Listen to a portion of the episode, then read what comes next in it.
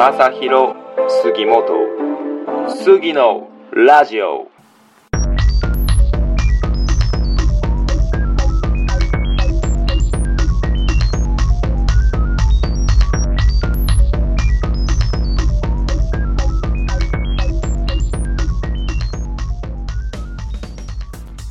はい皆さんこんばんは、えー、杉のラジオの時間がやってまいりました、えー今回もゲストをお呼びしております、えー今回のゲストはですね、えー、ウィングスクールの校長先生をお呼びしております、えー、田上校長先生です。よろしくお願いします。はい、よろしくお願いします。あのウィングスクールではゼンさんとニックネームでみんなから呼ばれてるので、ぜひはい。ゼンさんでおあ願いしじゃあま前さんでいきす。はい、ますねよろしくお願いします。それでは軽く自己紹介の方をお願いします。はい、えー私は公立中学校教師を早期退職しまして、去年、ウィングスクールというのを熊本市に作りました。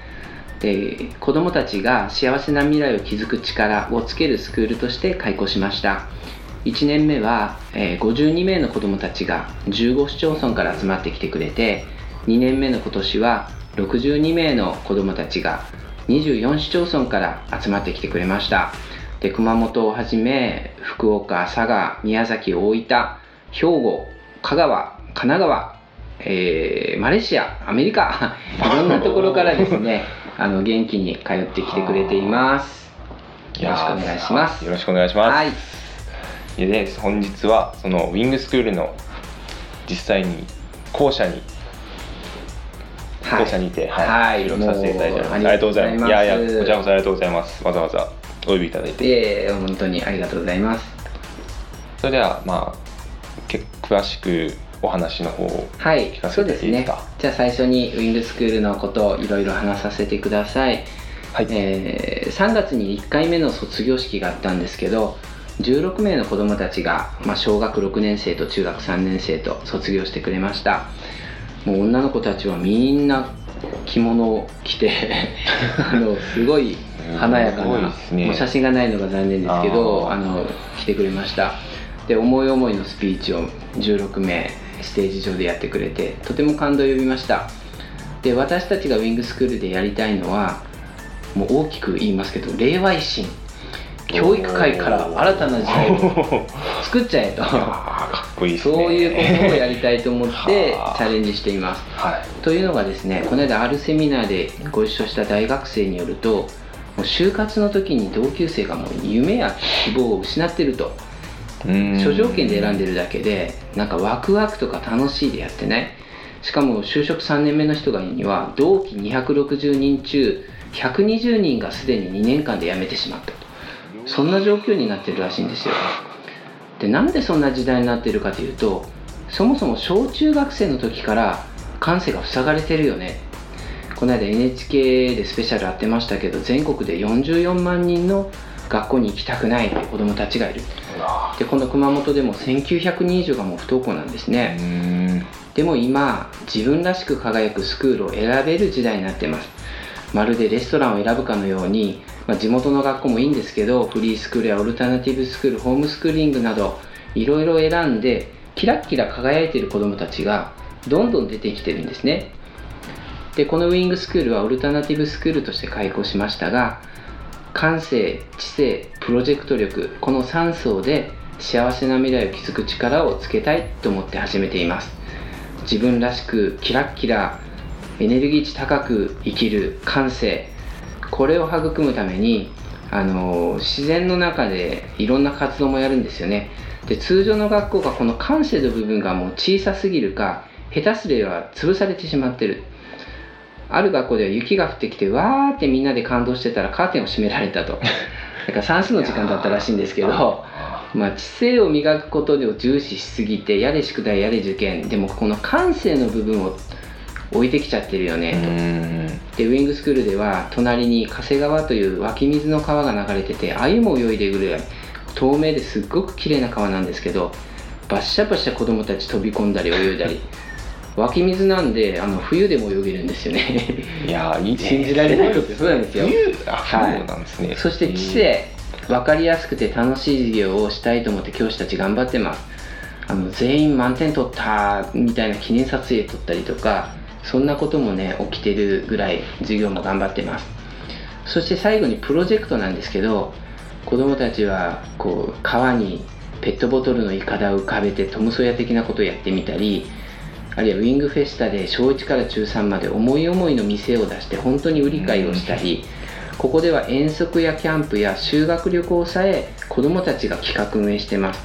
いやー楽しそうですそうホテルやね飛行機も自分で予約するんですよ。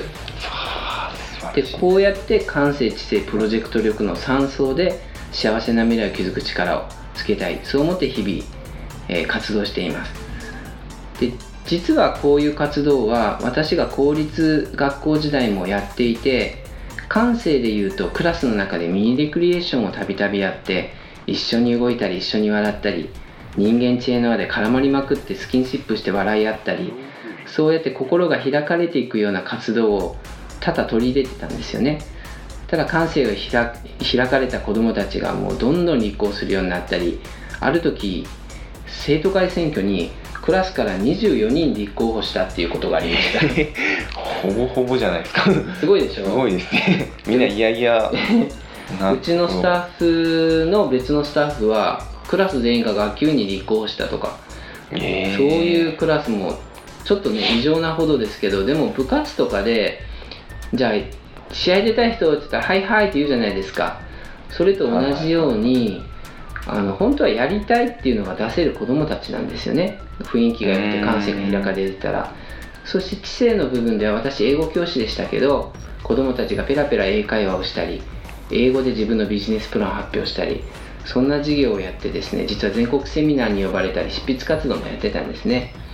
で最後にプロジェクトですけど自分の夢を思い思いに張ったり本当にキラキラ輝いて働いてらっしゃる大人の人に出会わせたり職場体験学習なんかも子どもたちが企画運営していてとても意識が高まった状態で行ってました。あと本もねあのビジネス書を教室に200冊持ち込んで子どもたちに読んでもらったり100冊はすごいね、すごいでしょ？結構いい本ばっか集めたんですよ。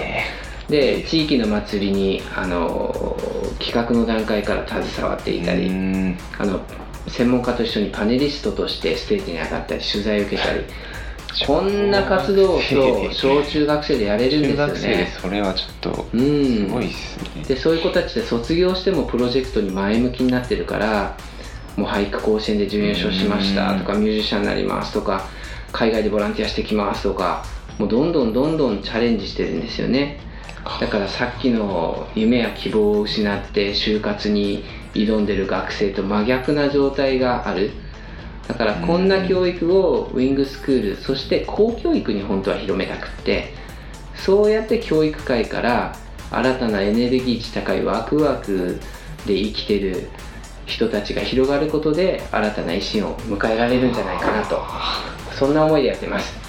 いやー素晴らしいと思います。ありがとうございます。いややっぱ今は本当働き方改革って言われてますけどもうその根本的な教育から変えていこうっていそうですね、うん、そこが変わらないとこの間秋田芸術大の先生が見に来られたんですけどやっぱその芸術家が育つ上でも子どもたちが塞がれた状態だとなかなか育たない。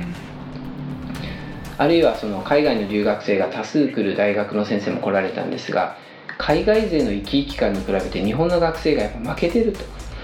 これじゃいけないとああるいはその企業社長をなさってる方がなかなか優秀な大学出てるはずなのに現場でこうひやれないというかチャレンジしないというか、まあ、指示待ちというかなんかこれではいけないなとみんながやっぱ感じてるんですよね、なので今もう自分らしく合った教育、まあ、例えてない自分らしく育てる畑を自分で選んでないならもう自分で作っちゃってどんどん育っていくような若者そういう流れを作るようなスクール。そしてできれば公教育全体にそういうのが広がって。そしたら日本全体がものすごく変わるだろうなと思い描いてます。ーいやー素晴らしいと思います。ありがとうございます。自分が通いたかったですねねむしろ。いや僕もですよ。自分がですか？自分が通いたかったスクールをやっぱねあーの作って次に渡していくというか次の世代にですなんか時代が変わる時って明治維新でも勝海舟でもその坂本龍馬でも吉田松陰でも途中でいなくなるじゃないですか。で、はい。そこで学んだ人たちが明治の新政府を率いていくみたいな。なだから昔の時代の人間って新しい時代の人たちのために場を作ってあげないといけないと思うんですよ。ああなるほど。次の世代に。そうそうそう。だから自分らの時はこうじゃなかったよねで終わりじゃなくってそうなれるんだよねってそうしたかったよねっていうのをどんどん次の世代に託していくというかその場を作るというか。うん。公開で終わり。じゃなくてうんうん。だからそれをだからお前も我慢しろじゃなくてあのやりたかった過ごしたかった時代を自分たちで築いていかなきゃって思うんですよね。いいですね。はい。そんな思いでやってます。いやーでもいや本当自分も入りたかったですねここで、そしたらもうちょっといやでも拾ね本当に思ったらそれでもはい。こうやってねラジオ番組作ったりとかプロジェクトされてるわけですよね。だからそれ以前に感性が開かれた部分もあるだろうしなんかいろいろねこの道具見たらいいなこういうので録音するんだみたいな。道具があいやいや全然安物ですけど。ここのいやいやここの知性の部分でねどっからかちゃんと情報ゲットして備えておられるわけだからこう自分なりの感性知性プロジェクトをもうチャレンジされてる。そういう方々が本当世の中にあふれたら面白いんだろうなと思います。いやーまあそう言っていただけるとありがたい。いやいやいやそうですね。やっぱ自分もいろいろまあ自分も言うて今年からなんですけどやっぱそういった仲間も欲しいですしやっぱこれからの時代はもう自分たちの世代から若い世代が変えていかなきゃいけないそうですよねおいくつなんですか？聞聞いちゃっていいのかな？あいいですよ。20この前26になりました。26ね。はい。うちのエースもそれくらいの年齢でもうえ？エースっていうのはあの教師。ああ、そうなんですね。えーあの新卒大学新卒で1人来てくれたんですよね。へで彼はあの公立小学校の採用試験に通ってたのにそっちを受けてうちに来たという。で大学1年の時から教師になるために5分間の模擬授業で散々トレーニング受けていて、はい。で全国学生模擬授業大会で2年連続優勝してきてるんですよね。だからそういう意味では新世代ですよね。すごいです。ねだから新卒なのに授業がめっちゃうまくて、だはからアンケート取ったら授業に対する評価はめっちゃ高いんですよ。100点満点で1万点とかね。子供がね評価してるわけですあ すごい。でもなんか服のセンスはいまいちとかね。ギャグは面白くないとか。散々ね散々遠慮なく書きまくる子たちが授業に関してはもう素晴らしいみたいな。みんな。すごい。で全員満点取れたみたいな。えーいやそういうえしかも自分と変わらないんですよね。そうですよ。彼はだからセミナーとかに連れてって模擬授業してもらうともうご参加の人たちが感動するで長々としないですね。5分とか10分でおおっていう授業するから想像つかないでしょ。短期間で？いや3時間で。あそれもはい。授業の5分だけじゃなくて5分とか10分で完結する授業なんですで情報量は通常の50分の普通の授業よりはるかに高くてクオリティも高くてえそういう授業があるんですよ。例えば羽生くんのフィギュアの演技だって数分間でしょ。ーはい感動するじゃないですか。ああなるほど。ああだから凝縮された。あれが50分なくてもいいわけですよ。うーん。ああそうです。まあそうですよね。確かうにん。という感じであのいろんな教育理想の教育を追い求めて今突き進んでいるところです。まだ2年目ですけど、ね、いやいやいやでも全然もう相当規模が広がってますよね。そうですね。今ありがたいことに見学とか体験が毎日いらっしゃっていて、えホームページ上から申し込めるんですけどもう連日いらっしゃっててあの、うん、途中入庫の方も増えていてですねちょっと建物が狭いので何人受け入れられるかちょっとこう埋まりつつあるんですけどでも学校法人化も目指してますのでドーンと、はいまあ、通常の学校をこうすればいいですよというのを世に問うためにはいはいはい特殊な空間で終わっちゃいけないので。はい、あのきちんとした学校としてチャレンジを続けたいと思っています。もうこじゃあこっちがもうデフォルトになるのがですよね理想的には、ね、楽しみです。いいやー自分も楽しみですね、はい。子供できたら入れたいですね、えーお待ちしておりまあすその頃にはもう学校法人 おとなってますのでうわーちょっはい。と楽しみですね。はい。はい、じゃあそろそろいい時間にはい。なってきましたので、はい。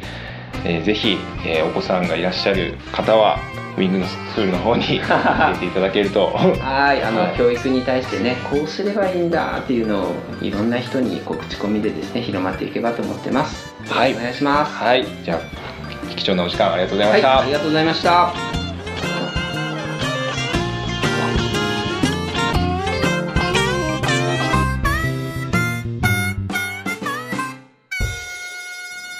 ー ST-radio.com ショートトラックラジオ。杉のラジオを最後までお聞きいただきありがとうございます。えーこのラジオは YouTube、Podcast、スプーンで配信しております。えー少しでも面白いと思ったらお気に入り登録よろしくお願いいたします。えーまたえーゲストもじゃんじゃん募集しておりますのでお待ちしております。